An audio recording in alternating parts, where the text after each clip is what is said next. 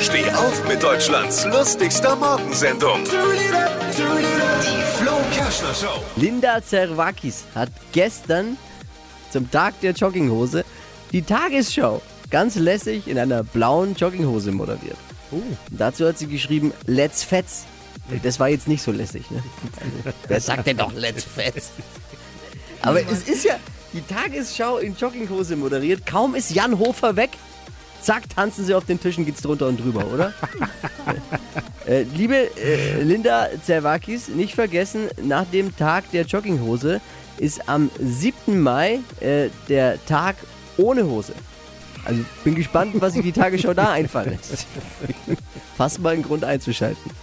Mehr aktuelle Gags von Flo Kerschner jetzt neu im Alle Gags der Show in einem Podcast. Podcast Flo's Gags des Tages. Klick jetzt hitradio n1.de.